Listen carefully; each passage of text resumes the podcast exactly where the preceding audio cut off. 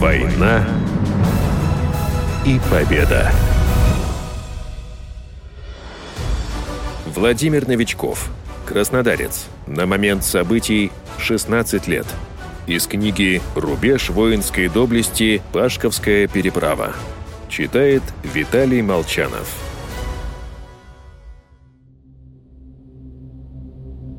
Двадцать седьмого июля 1942 года я получил повестку в военкомат. Нужно было взять мыло, сменку полотенца, ложку продуктов на 3 или на 10 дней. Мать шила вещмешок, я должен был явиться на сборный пункт Адыгейской больницы. Там зарегистрировали, находились целыми днями с утра до вечера, делали переклички. Спать ходили домой, а потом, наверное, 1 или 2 августа повели в Пашковскую на площадь. Посадили на землю, чтобы не разбегались. Так просидели часов до четырех вечера. Пришли мать с отцом, принесли поесть. Пришли поздно, потому что город бомбили, трамвай не ходил, и они шли пешком 10 километров.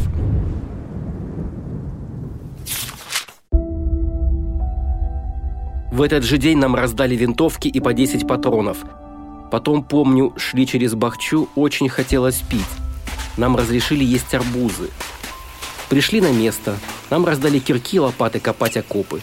На всех инструмента не хватало и копать было очень трудно. Год выдался сухой. И солнце палит. Копали день или три, а может и больше. Занятия никакие не проводились. Еду доедали свою, только воду привозили в бочках. Кто-то из местного населения. Было нас человек 300. Потом там же, где копали у лесополосы, провели построение и выдали обмундирование – на мой рост 152 сантиметра ничего не нашлось. Все было очень большого размера. Примерно половина ребят остались в своей одежде. После того, как нам выдали форму, построили на митинг. Приехали предработники с речью. Товарищи красноармейцы, немцы ворвались в наш город Краснодар. Они сегодня будут спать в ваших квартирах, с вашими матерями, с вашими сестрами. Сможем ли мы выбить фашистов из города? Все закричали «Сможем!» «Ну тогда по машинам!»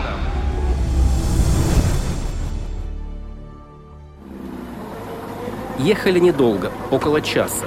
Дали команду занять оборону на кирпичном заводе. Я нашел ямку, выкопанную на штык полтора в глубину и на рост человека в длину. Мы оказались на возвышенности, перед нами была очень большая низина, которая полностью просматривалась от кирпичного до Пашковки. Там же нам зачитали только что вышедший приказ номер 227. Занимаем оборону, ни шагу назад. Помните, что сзади находится заградотряд. Будет бой. Кто ступит ногой на мост, будет расстрелян на месте, как дезертир. На этом закончился день. Легли спать. Я проснулся рано утром. Никого из командиров рядом не оказалось. Стали искать кого-нибудь, чтобы узнать, какой будет приказ. И вдруг крик «В атаку! Ура!» Мы побежали в Пашковку. Добежали примерно до района ГАИ. И там нас встретили огнем немцы. Было много убитых. Кто остался, развернулись, побежали обратно на свои места. Отдышались и увидели – в низине немцы шли в рост с интервалом в 3-5 метров. Всего три цепи, около тысячи человек. Когда приблизились, все стихийно начали стрелять, а немцы косить из автоматов.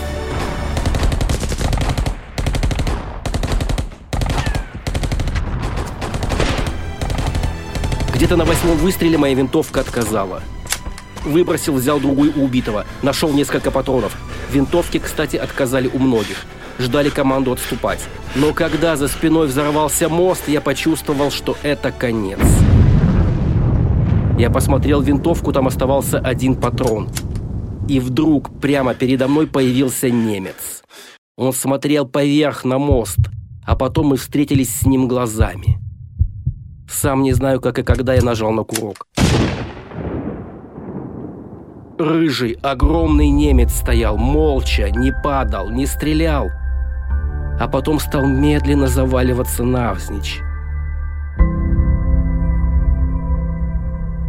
Я схватил винтовку без патронов и бросился бежать к кустарнику вдоль Кубани.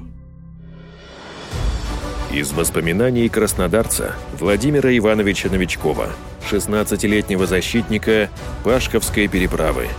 Читал специальный корреспондент телеканала «Краснодар» Виталий Молчанов. Война и победа.